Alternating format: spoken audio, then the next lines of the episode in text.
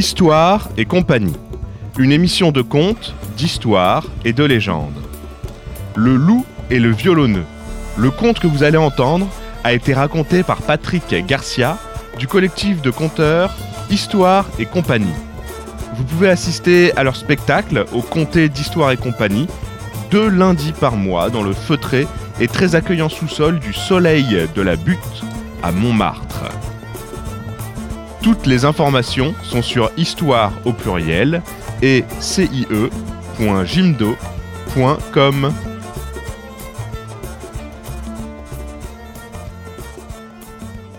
Dans ce temps-là, au pays, quand il y avait une noce, c'était une fête, une fête qui durait trois jours au moins. Trois jours à manger, à boire et à danser. Mais dans ce temps-là, attends, moi je vous parle d'un temps où on n'avait pas d'automobile. Un temps où l'électricité n'avait même pas été inventée, en tout cas elle n'était pas arrivée au pays. Non, en ce temps-là, si tu veux danser, il te faut un musicien. Et le musicien du coin, c'était le toineau. Le toineau maçon. Un violonneux hors pair. Il fallait le voir, envoyer les bourrées, envoyer les polkas pour que tous les jeunes gars fassent les coques de basse-cour devant les filles. Oh, toineau, il savait bien aussi tourner les, les valses et les mazurkas, celles qui, qui donnent des petits guillis dans le ventre des filles, là, et qui remontent et leur donnent les joues roses. Et puis n'oubliez pas non plus les rondes, les branles, pour que toute la communauté se donne les mains et se trémousse en cadence. Ça va être un bal formidable.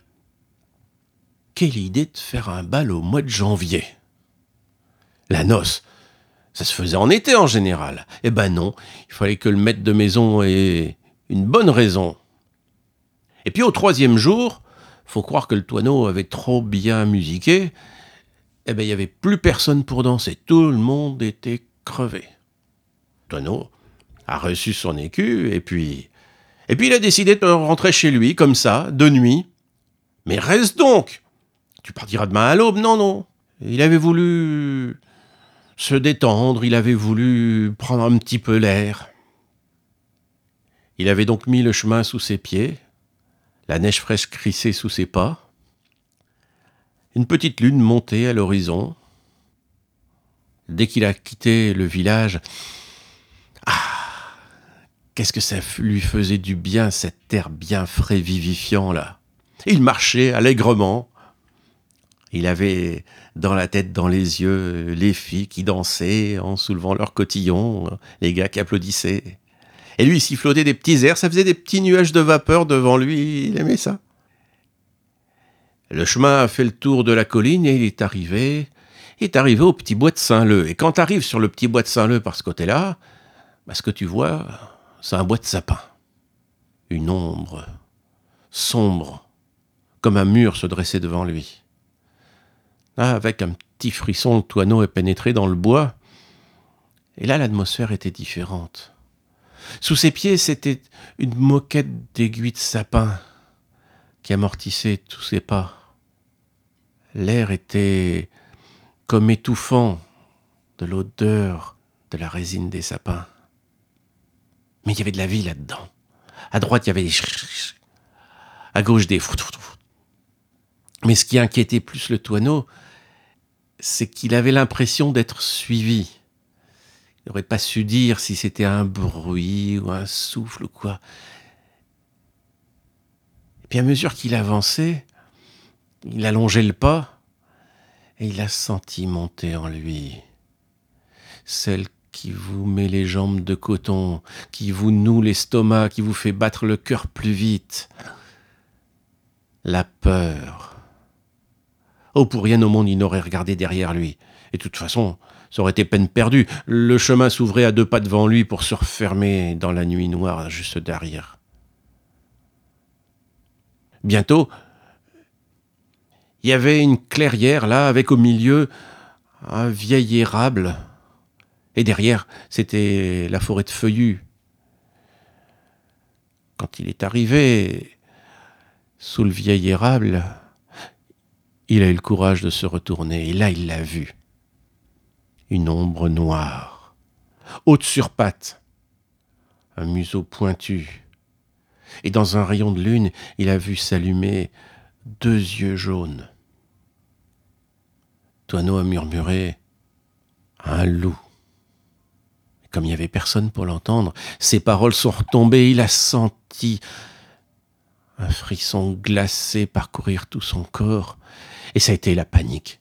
Il est parti en courant, au milieu du bois, oubliant le chemin, oubliant tout. Il courait, il courait, il courait, il n'est pas garde aux, branches qui lui fouettaient la figure, aux ronces qui lui déchiraient le pantalon. Il courait, il courait, il courait. Et derrière, derrière le loup, trottinait, gentiment, à dix pas. Quand le toineau s'arrêtait, le loup s'arrêtait. Quand le toineau repartait, le loup repartait. Eh bien, bientôt, bientôt le tonneau n'avait plus de jambes pour courir, il n'avait plus de souffle pour avancer. Mais qu'est-ce que je fiche là au milieu du bois, une nuit d'hiver comme ça, avec juste mon violon et ma besace Et en mettant la main dans sa besace, il a senti les victuailles qu'on lui avait données en quittant la noce. Il a pris un saucisson et l'a lancé en direction du loup. Il a attendu un clap. Il a pris un bout de jambon, il l'a lancé clap. La brioche, pareil, clap.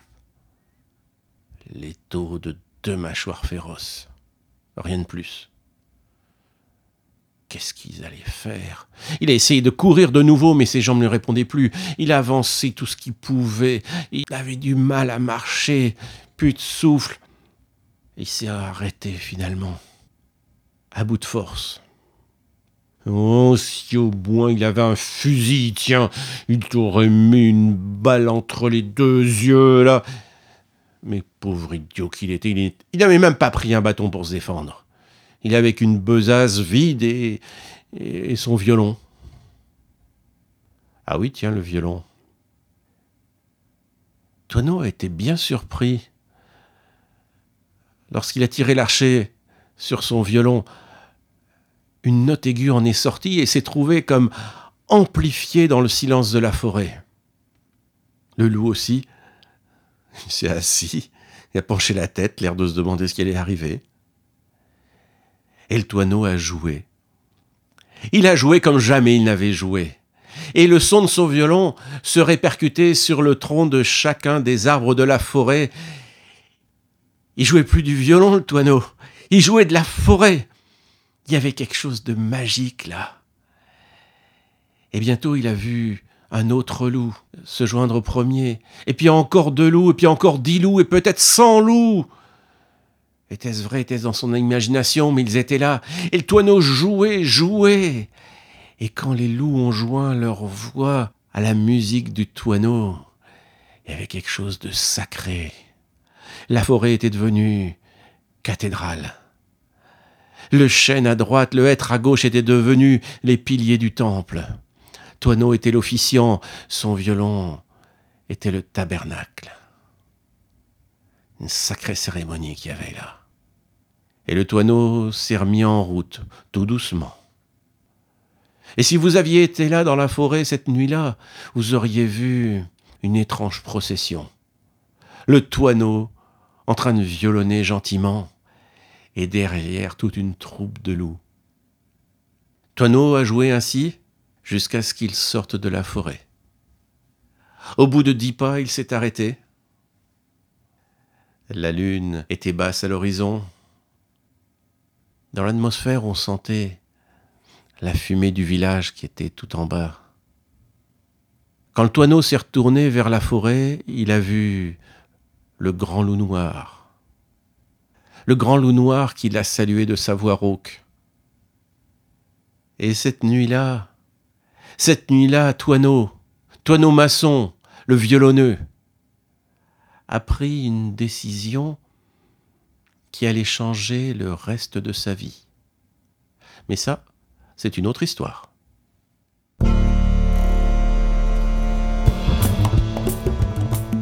Patrick, c'est un très beau conte que tu viens de raconter. D'où te vient-il Le loup et le violonneux, c'est un conte qui était adapté d'un conte collecté en Franche-Comté à l'origine. Mais ce que j'aime bien faire, moi, avec les contes, c'est euh, recueillir plusieurs versions du conte